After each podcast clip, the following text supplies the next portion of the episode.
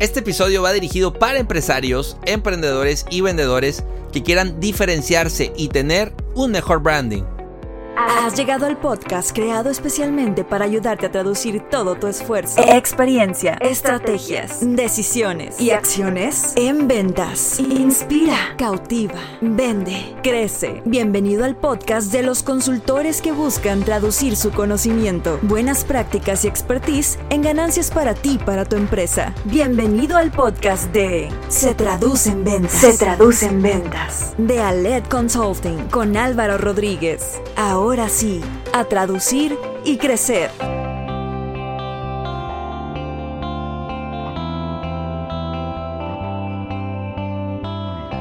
Bienvenidos al episodio número 9 de Se Traduce en Ventas, creado especialmente para ayudarte a traducir todo tu esfuerzo, experiencia, estrategias, decisiones y acciones en ventas. Soy Álvaro Rodríguez, consultor comercial y director de Alet Consulting y me da mucho gusto que nos acompañes. Estoy eh, feliz por, por este episodio, créanme que ya lo, lo, esperaba con ansias por los temas que estoy seguro que te van, que te van a gustar. Eh, el tema hoy comercial está muy ligado también con branding, con diferenciación, con el tema de, de marketing y hoy tenemos un especialista que les doy el contexto, lo conozco desde hace año, año y medio. Primero lo vi en una conferencia, desde un inicio se me hizo un tipo muy creativo, que se sale del molde, es muy directo, muy carismático, es muy buen orador y ya después coincidimos en, en un grupo de, de, empresarios y desde un inicio pues ha, ha habido mucho match, hay mucha eh, pues coincidencia, pues similitud con lo, que, con lo que hacemos. Él también es consultor, es un experto en estrategia de marca, posicionamiento, diferenciación, en el tema de personal branding, en neuromarketing, nada más y nada menos que tiene más de 1600 proyectos relacionados con marcas y más de 20 años impartiendo conferencias y talleres en México y Sudamérica.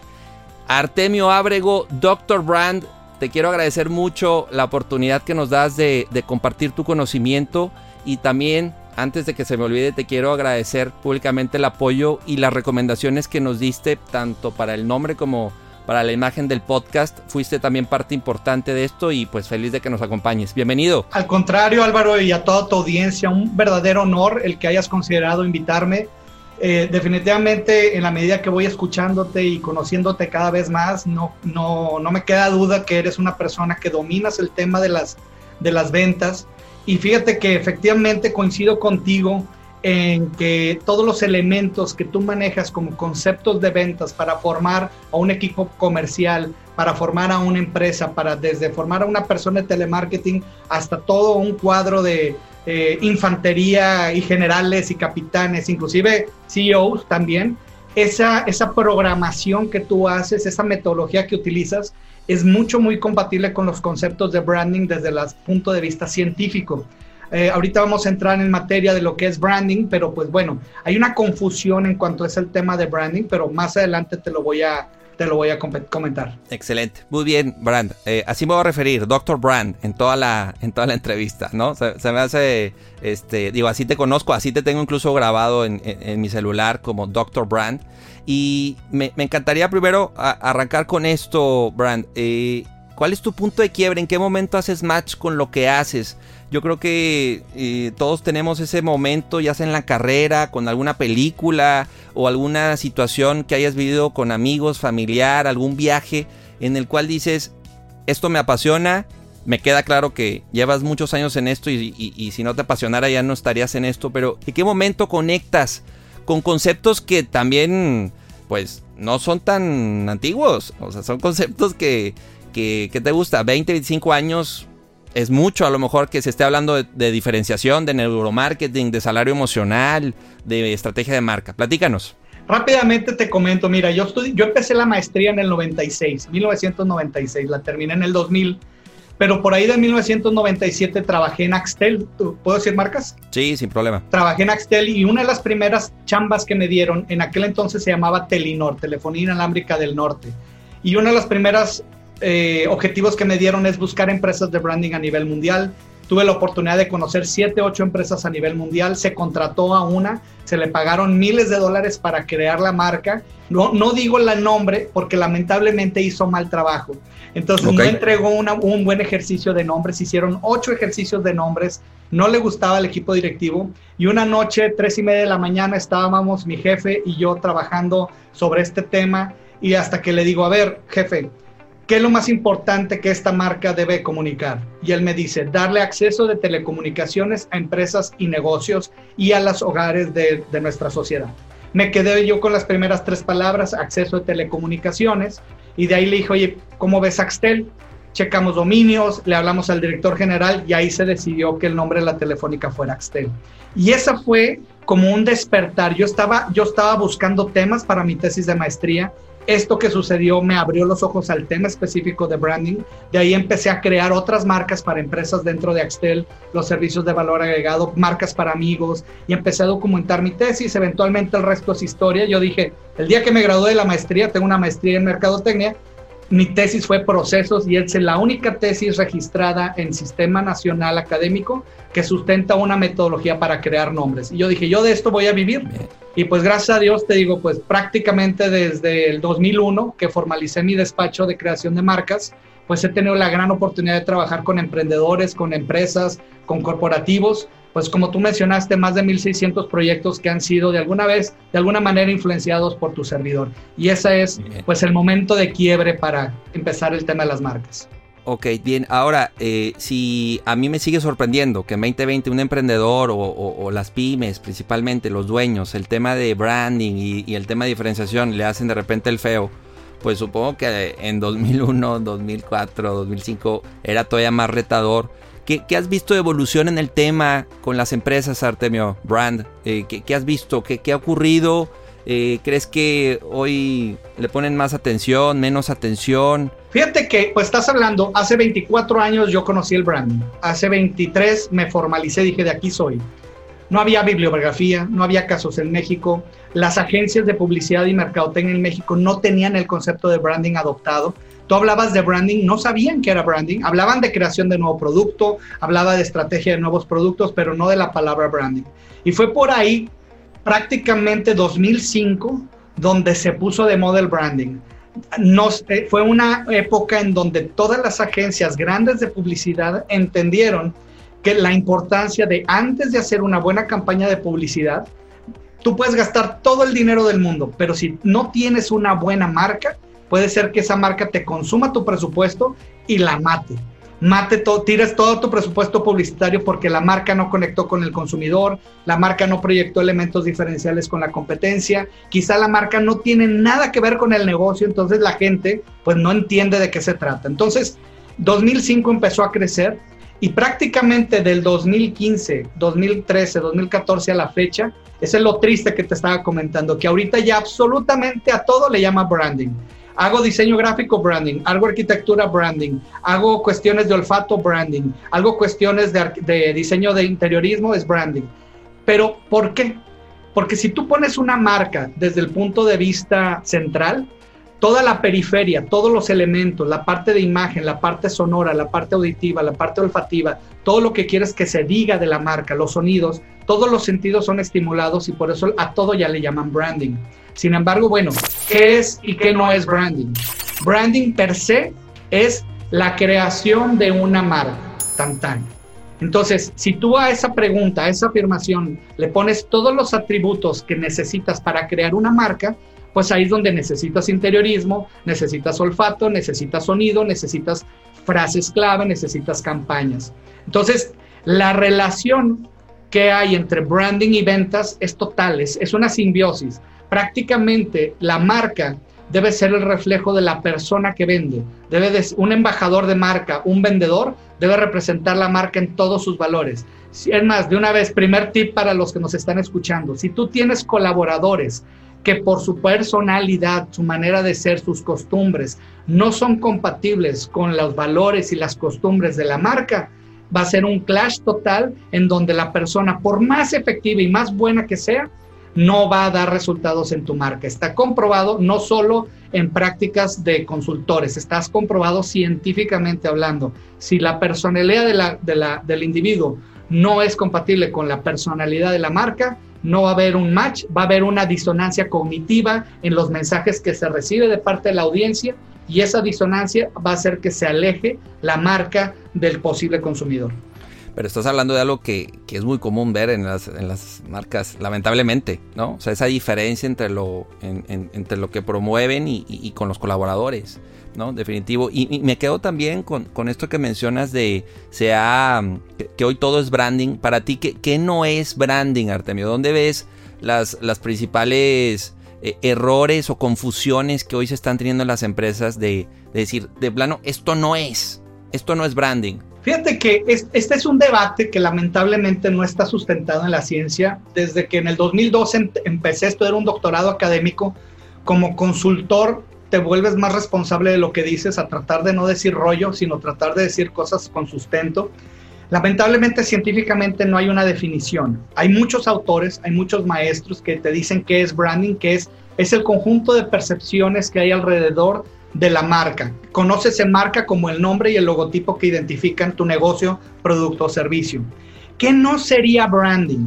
Fíjate, más bien te voy a decir, todo es branding, pero hay buen branding y hay, mal branding. Entonces, más bien que quisiera enfatizar eso. Branding es toda la periferia. Lo que tú haces es branding de alguna manera porque tú le das vida a las marcas para que vendan mejor. Pero un mal branding, y fíjate lo que, lo que te voy a compartir, es cuando no hay un sustento, cuando tú estás construyendo con etapas, con niveles, las, las diferentes interfaces que tiene tu marca con el consumidor sin un verdadero sustento teórico, científico, analítico. Cuando, ¿por qué te llamas así? No, pues son mis apellidos. ¿Por qué te llamas así? No, pues es que es eh, eh, un lugar que le gustaba mucho a mi abuelita. Si tú hablas de marcas que tienen 15 años para atrás y que todavía viven, es porque la marca es irrelevante. Lo más importante fue el modelo de negocio que sobrevivió a una marca buena o mala. Si hablamos de muchas marcas exitosas en los últimos cinco años, son muy pocas y son esas marcas que han logrado reflejar con estrategia los valores, los beneficios y de qué se trata, que yo pueda oír la marca y la pueda asociar directa o indirectamente con algo que tiene que ver con mi negocio. O si de plano yo quiero hacer una abstracción de la marca, que sea una marca que cumpla con los tres criterios de una marca, que es fácil de pronunciar, fácil de escribir y fácil de recordar. Si ahorita tu marca si tú la dictas y no te la escriben bien, si tú la dices y no la escuchan bien, si tú la dijiste y se les olvida, es que es una mala marca. Entonces, ¿qué es un mal branding? Cuando no trabajas con ciencia, con, con análisis, con metodología. Con metodología. Porque mira, hay muchas marcas creativas y que han pegado, pero han sido accidentes de la mercadotecnia. En cambio, cuando tú llegas, es como tú decir, ¿por qué una empresa vende mucho y por qué una empresa vende poco? A veces dices, es la persona, es el vendedor, tiene mucho talento. Qué bueno, hay gente mucho con mucho talento que le pones piedras y las va a vender. Pero si hablamos de la gran mayoría, la gran mayoría nos tenemos que hacer buenos vendedores. La gran mayoría tenemos que construir buenas marcas. Esos accidentes, o como dicen, yo no tengo que estudiar porque no necesito, ya ves Steve Jobs y ya ves Bill Gates. Por eso, son, o sea, es una minoría de gente que ha sido exitosa a pesar de no haber estudiado. Pero bueno, no me quiero salir del tema. Bien, ahora, eh, para, para ti, ¿qué es vender, Brand? Cuando te digo ventas, con, ¿cuál es tu definición? Fíjate que, que, el concepto de ventas, creo que voy a adoptar mucho lo que tú mencionaste en uno de tus podcasts, que es el conjunto de aciertos. Cuando tú vendes, es porque estás conectando tu producto, tu servicio con la audiencia, con el consumidor, con el usuario. Todo lo que tuviste que hacer para que tuvieras ese éxito es lo que hace una venta exitosa. Entonces, ¿qué es ventas? Es esa conexión. Es donde lograste que tu producto pasara de tu empresa a al consumidor y que el consumidor esté contento con lo que recibió, que vivió tu valor agregado, que vio tus valores diferenciales. Ojo, eh, y este es un debate muy fuerte a nivel científico, la gente compra por emoción o por razón. Y bueno, ya ahorita, hoy en día, con tanta comunicación, es evidente que uno compra más por la emoción y después usas la razón para justificar esa emoción. Entonces, yo voy a comprar porque me caíste bien. Voy a comprar porque me transmitiste confianza. Ah, pero aparte traes tu garantía, traes tus elementos, traes tus tiempos de entrega. Dato duro.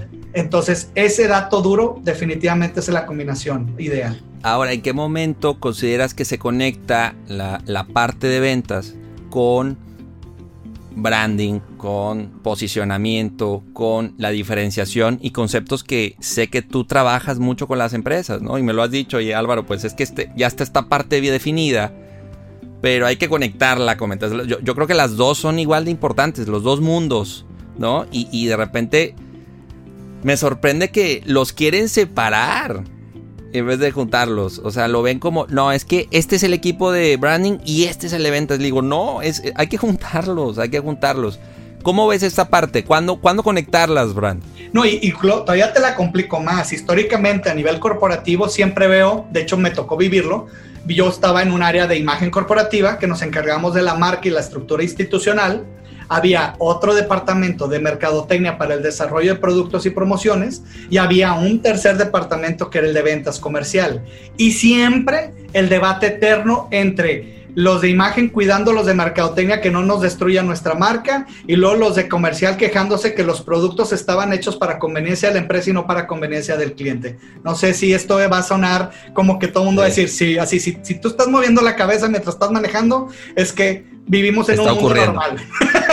no, y agrégale ahora marketing digital, el equipo de marketing digital, ¿no? Que dice, yo sí genero los leads y luego el comercial dice, sí, pero no son buenos leads y bueno, se hace todo ahí un, una confusión y, y la bronca es que pues es una sola empresa, pero parecen tres. ¿no? Así es. Y mira, y contestando tu pregunta, la conexión de ventas con los conceptos de marcas empieza desde el origen. Tú, por ejemplo, cuando estableces un procedimiento de ventas, me, me encanta, por eso siento que estos son siameses. La marca y la venta es, es, son siameses andando. De acuerdo contigo. Entonces, arrancas con, un, con, una definición del producto. Tienes que tener claro lo que quieres, el producto o servicio, o sea, qué es lo que estás vendiendo. Porque fíjate, la marca vende, la marca es tu tarjeta de presentación, la marca es tu embajador, la marca es, es más, tú estás en una llamada de prospección, una llamada en frío y tú dices, hablo de tal lugar esa marca le puede sonar a la recepcionista y a la secretaria como que es una empresa importante y ya por eso vas a pasar al gatekeeper, que son las típicas recepcionistas, secretarias que no te quieren pasar con el tomador de decisión. Entonces, de entrada, una buena marca te va a abrir puertas. Eso significa que automáticamente por la forma en que está compuesta la marca genera un posicionamiento positivo en la mente de la primera audiencia o el primer contacto. Entonces, primero tienes que ser diferente. Si vas a vender pan con lo mismo, y hablo de la marca, si tú vas a sacar una marca, precisamente ayer estaba hablando con unas personas que quieren desarrollar un nuevo concepto de pizza.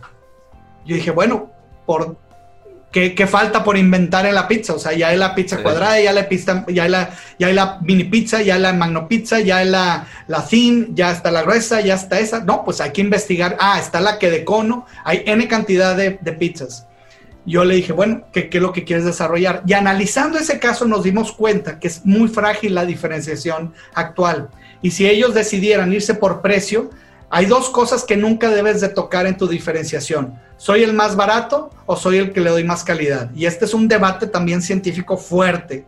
Nunca te vendas como el más barato y nunca te vendas como el que das mejor calidad y nunca te vendas como el que das mejor servicio, porque las tres cosas son relativas.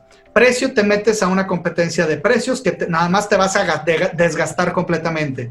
Dos, que calidad es relativo. La calidad perceptual tiene muchas definiciones. Entonces, más bien pregúntale a tu consumidor para él qué es o ella, qué es calidad y entonces comunica lo que ellos están percibiendo como calidad. Servicio, el servicio que puede ser rapidez, garantía, que me contestes a la primera, a lo mejor voy a pagar más por tener una muy buena atención y por tener un mejor sabor.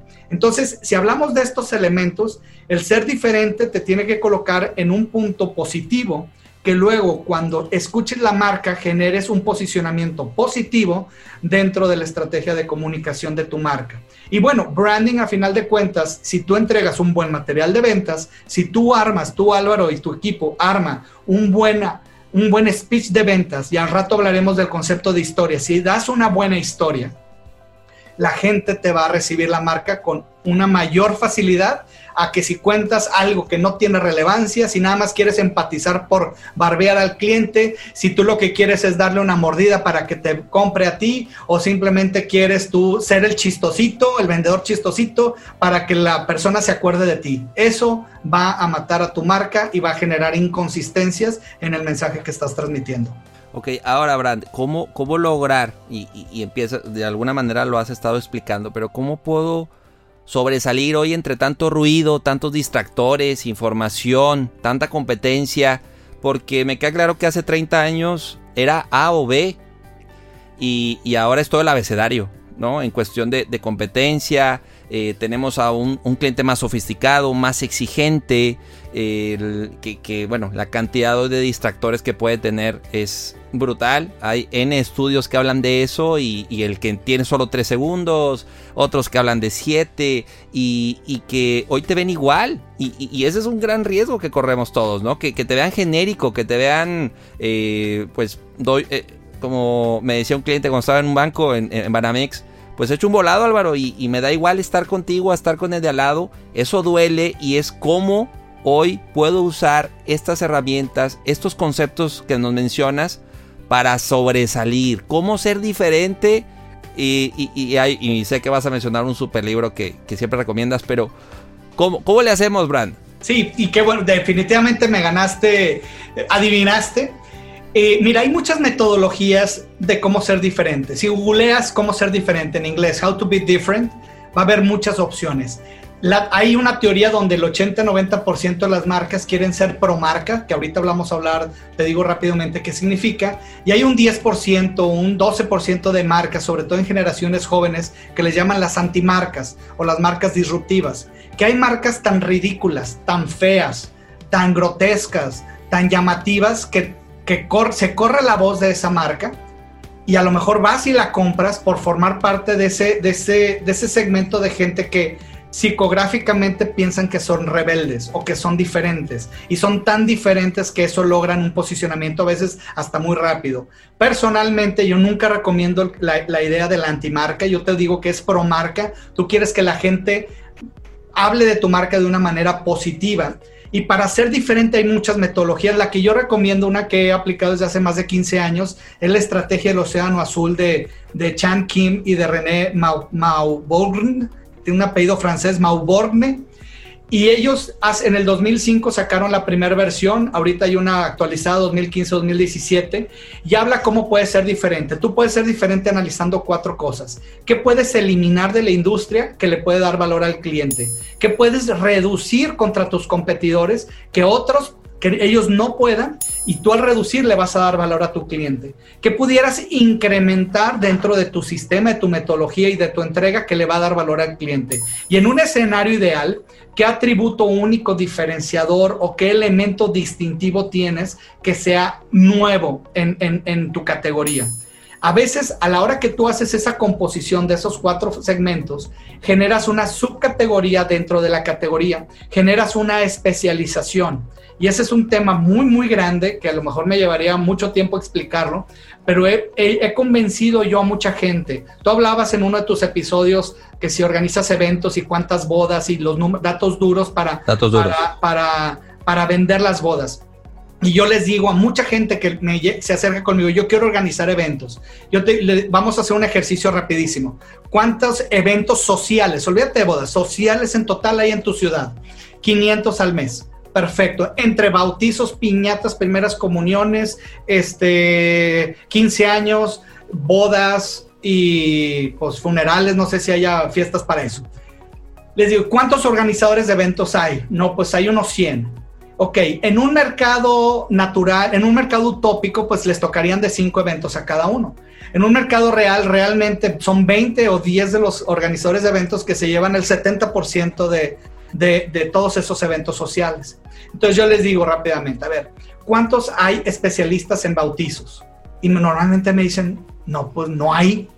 Le dije, ¿estás, ¿te das cuenta que un bautizo es el primer evento social en la vida de los seres humanos?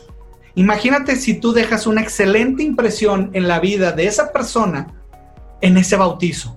Al día siguiente, digo, el año siguiente, a lo mejor te organizan la del un año, dos años, a lo mejor cinco años. Organízame la primera comunión. Haces 15 años, también hago 15 años. Oye, pues me voy a casar. Qué padre sería que pudieras tú casarme ah, te fijas cómo hay que buscar la vida del cliente dentro de tu categoría para ver si tú puedes ser el primero y ser el especialista.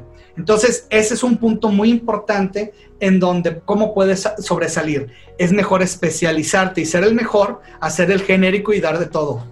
Eso, eso hay que enmarcarlo. Yo creo que esos tres minutos eh, hay que grabarlos y compartirlos a todos nuestros clientes brand, tanto los tuyos como los míos. Eh, y, qué bueno que nuestra audiencia eh, que tome nota de esto. te complemento con tres puntos. Hay un y aquí va, va, tu comercial, tienes un canal en YouTube y esto lo explicaste, ahorita fue con, con eventos, pero lo explicas con Uber. Y, no, a detalle, le metes 15 minutos a eso, vale la pena que entren a tu canal de YouTube, Dr. Brand MX, y aquí hablas de, en 15 minutos de, describes lo de la, estrategia del Océano Azul y eh, pones de ejemplo a Uber, ¿no? Así es, es, en este caso ese video habla de ejemplos de de empresas que han reducido, que han eliminado, que han creado y que han aumentado. Sí les recomiendo mucho ese video. Digo, no, eso no sustituye que compras el libro porque el libro está fenomenal, pero sí te puede dar una idea de que, ah, mira, eso hizo esta empresa, a lo mejor yo también lo puedo hacer. Y por réplica de, metodología, te puede funcionar de manera espectacular. Bien, y, esta parte de también la, especialización, me, me, recordaste también que hoy también en el tema de influencers recomiendan no al que tiene los 5 millones, digo, sí funciona, me queda claro, pero al que está especializado con ese nicho, con, o sea, el, microinfluencer.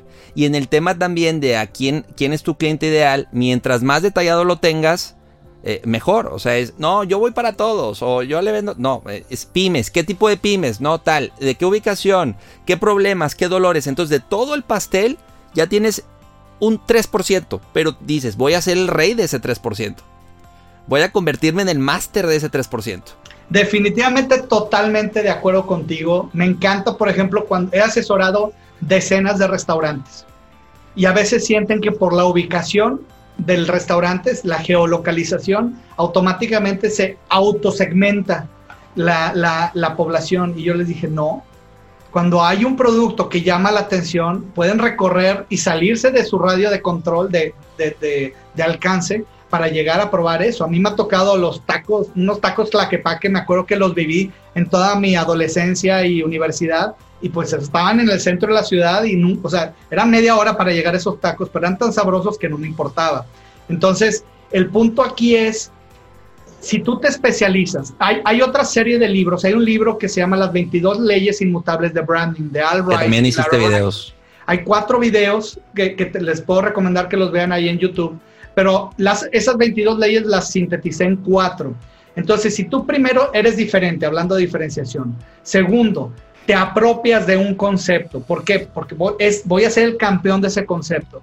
Tercero, me especializo para que no haya nadie que tenga el mismo nivel de avance en teoría, en, eh, en análisis científicos, en análisis cuantitativos, en simplemente experiencia. Y eso te va a dar el cuarto punto, que es la distinción que es ya como que el clímax de cualquier marca.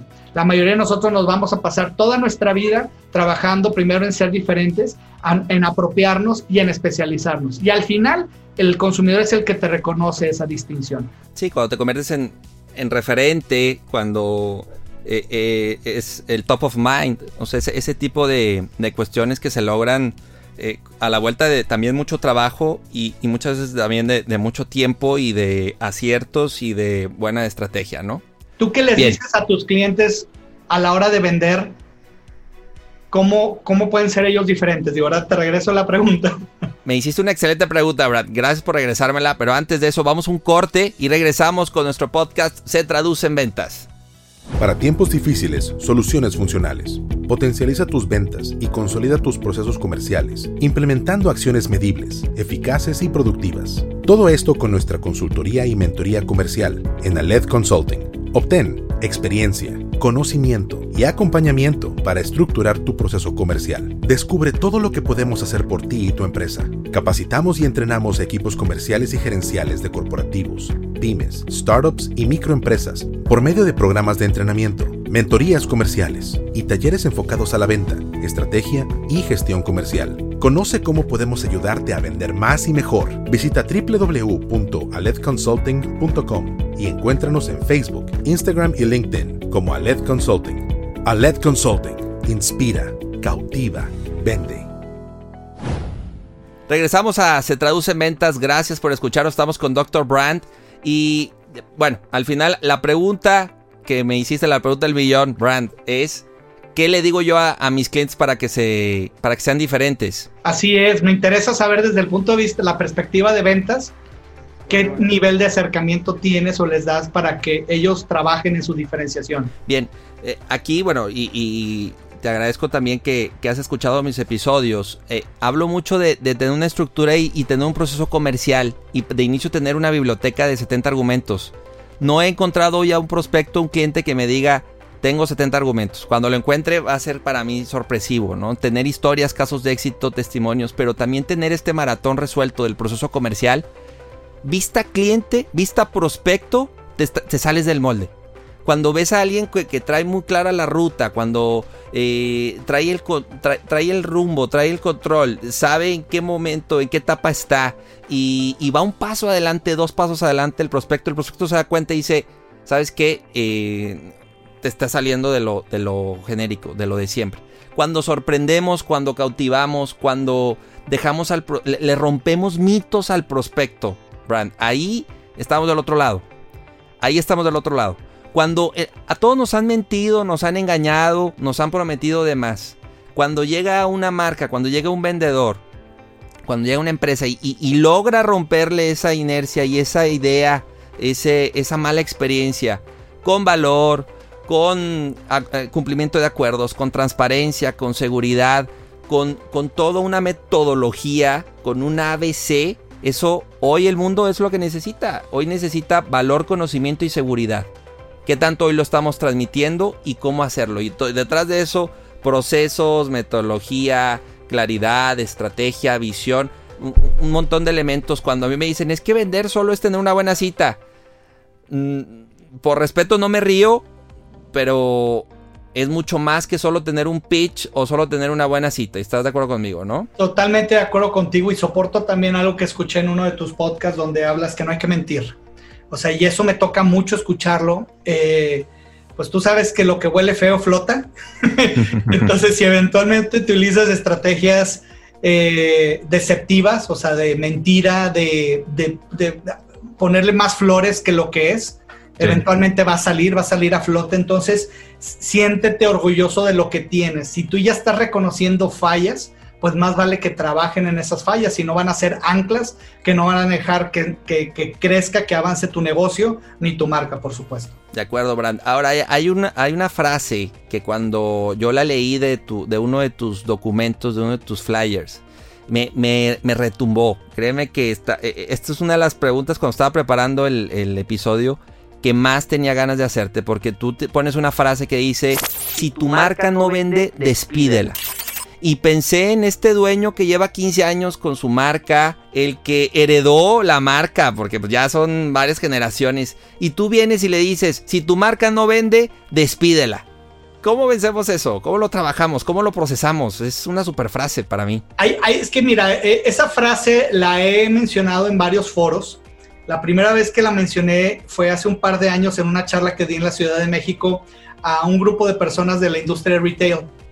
Y me invitaron a hablar de lo que era salario emocional y lo que era embajadores de marca. Entonces, una de las preguntas que me hizo una persona me dice, tengo con una, ya ves que la tecnología evoluciona muy rápido, tengo personal de ventas ya de, edad avanzada, que yo los quiero capacitar a que puedan usar una tablet para mostrar productos, que puedan utilizar la computadora para, que el cliente vea un catálogo mucho más rápido y estoy batallando con ellos lo que yo les dije, con todo respeto, esa persona ponla en la recepción a recibir a los clientes y acompañarlos, mientras que un millennial o un chamaco ávido en las computadoras agiliza tu proceso de ventas. Y si esa persona no quiere entrar a hacer ese cambio, no quiere capaz, porque también les digo, ofréceles capacitación. No, es que yo eso no le hago y no me gusta el correo electrónico y no. Entonces, con todo respeto, búscale otra posición en la empresa. Y si no la quiere, esa es una empresa, una persona que va a jalar va, va tu empresa. Entonces empezó inspirada en, una, en la gente. Si no tienes buenos embajadores de marca, por más que haya un amor, una pasión, un aprecio y seas el mejor ser humano del mundo, son personas que con todo respeto, en mi opinión, pues van a acabar tumbando tu negocio. Entonces, pero también me ha pasado que hay gente muy entusiasta, que hay gente muy capacitada y no se sienten a gusto con la marca. No la pueden ni pronunciar. Me ha tocado ir a tiendas donde las mismas personas que trabajan, mira, te voy a decir un ejemplo, HSBC, el banco que todo el mundo conoce Tú, si tú le preguntas a un empleado de HSBC ¿cómo se pronuncia su marca? Te van a decir, la gran mayoría te van a decir HCBC, pero es HSBC. Entonces, eso para mí es, una, es un rompimiento donde digo, oye, tu propia marca no se está diciendo correctamente. O sea, la gente prefiere abreviarla, prefiere cambiarla o la dice de manera equivocada. Entonces, si tu marca es un ancla, si tu marca no te abre puertas al hablar por teléfono y querer sacar citas, porque ¿de dónde? ¿De dónde habla? ¿Cómo se llama? ¿Cómo se dice? O sea, que si te dicen eso, tu marca, despídela. Y sabes que, oye, es que ya le pagué a otra agencia, es que ya, esa es la marca que me heredó mi familia. Ok, ¿tú, qué, prefieres? reestructurar y reconstruir tu marca ahorita que ya va en picada o y para que puedas sobrellevarla o bueno, pues quieres tu marca hasta que truenes y que ya no tengas más para dónde hacer. O sea, ojo, pero si no tienes un buen producto, no tienes un buen servicio, no tienes buenos procesos, por más bonita que sea tu marca, no va a ser suficiente. O sea, entras tú primero, entra la gente de procesos, entra en sí un producto diferenciado, pero si tu gente no te ayuda a vender, si tu marca no te facilita las ventas, diles adiós, bye bye, hasta pronto, hasta nunca. Sí.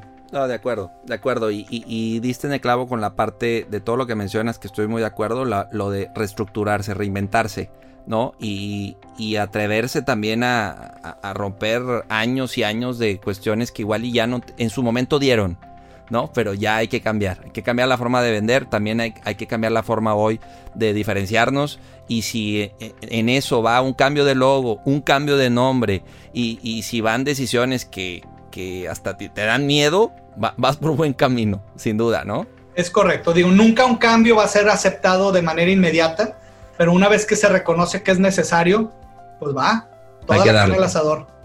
Muy bien, Brad, pues yo, yo encantado contigo de verdad eh, hay muchos más temas que quiero platicar. Te quiero invitar a un próximo, a un nuevo episodio para que continuemos platicando de cómo el branding, cómo el tema de storytelling que no hemos platicado, eh, las buenas prácticas y cómo traducir en ventas todo esto, que nos compartas más de ti, de tu experiencia y lo que estás viendo en 2020. ¿Te parece? Con todo gusto, nos vemos en el próximo episodio. Bien, Brand, compártenos por favor tus redes sociales, donde podemos conocer más de ti, cómo puede hoy nuestra audiencia también consumir tu contenido. Platícanos. Claro, DR de doctor, brand de marca en inglés, MX porque estoy orgulloso de mi país Estoy en YouTube, estoy en Facebook, estoy en LinkedIn, en Instagram, en Twitter y hasta en TikTok, que ese todavía no hago nada de TikTok, pero sí voy a empezar a hacer unas cápsulas de un minuto informativas. En todas las redes me encuentras como Dr. Brand MX. Excelente, Brand. Muchas gracias. Te mando un abrazo y eh, quiero agradecer a, la audiencia por escucharnos. Esperen la parte 2 de cómo hoy crecer, cómo posicionarnos y cómo lograr un mejor branding en nuestras empresas. Te invito a que nos sigas en nuestras redes sociales, estamos en Facebook, en Instagram, como se traduce en ventas y nuestra página se traduce en ventas.com. Te invito a que nos compartas eh, tu retro, tus comentarios, tus impresiones de, de, nuestros episodios y nos escuchamos en el próximo episodio de Se Traduce en Ventas. Soy Álvaro Rodríguez, un gusto estar contigo. Hasta la próxima. Episodio traducido. Acabas de terminar un capítulo más de Se traduce en ventas con Álvaro Rodríguez. Esta es una producción de Aled Consulting con Inspiral México. Síguenos en Instagram como arroba Aled Consulting y visita www.aledconsulting.com.